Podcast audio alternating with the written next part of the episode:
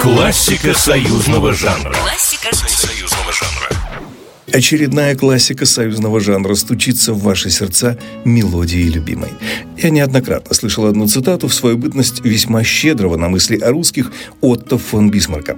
Хотя, признаюсь, в более-менее официальных источниках подтверждений так и не нашел. Так вот, мысль такая. Пока у русских есть их военные марши, они весьма опасный противник. И можно много спорить о причинах всемирно известной крутости советских хоккеистов, но однозначно одной из этих причин можно считать и эту великую песню. В ушах лихая музыка атаки. Точней, отдай на клюшку, посильней ударь. На свет она появилась в 1968 году именно благодаря строчке, зазвучавшей в голове выдающегося поэта-песенника Николая Добронравова.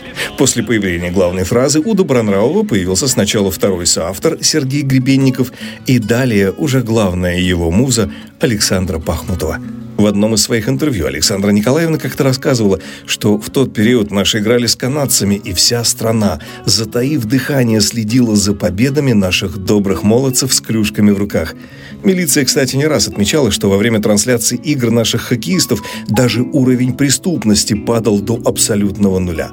Что же касается строчки «Суровый бой ведет ледовая дружина», то авторы стихов и не скрывали, что ассоциации с ледовым побоищем времен Александра Невского были неизбежны ну и сразу же влились в этот невероятно мотивирующий спортивный марш. Кстати, известные курьезы, связанные с текстом. Кто-то из профсоюзных чиновников возмущался, мол, что же это такое? Если я не играю в хоккей, значит, я трус, что ли? А посему, говорят, авторам пришлось даже извиняться и прояснять свою позицию. Ну и, пожалуй, самое главное. Конечно же, почти все жители Советского Союза запомнили хоккейный гимн в исполнении Эдуарда Хиля. Однако подлинно известно, что первым эту спортивную нетленку исполнил исполнил Вадим Мулерман, и для поклонников его таланта сей факт весьма ценен. Хоккей играют настоящие мужчины. Трус не играет в хоккей.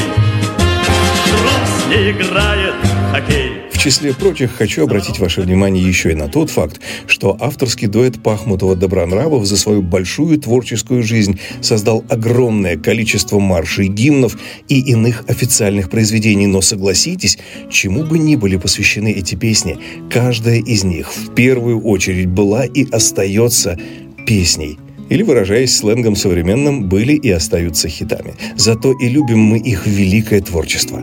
С вами был Николай Крупатин. Желаю вам прекрасного дня и новых побед. Классика союзного жанра. Классика союзного жанра. Программа произведена по заказу телерадиовещательной организации Союзного государства.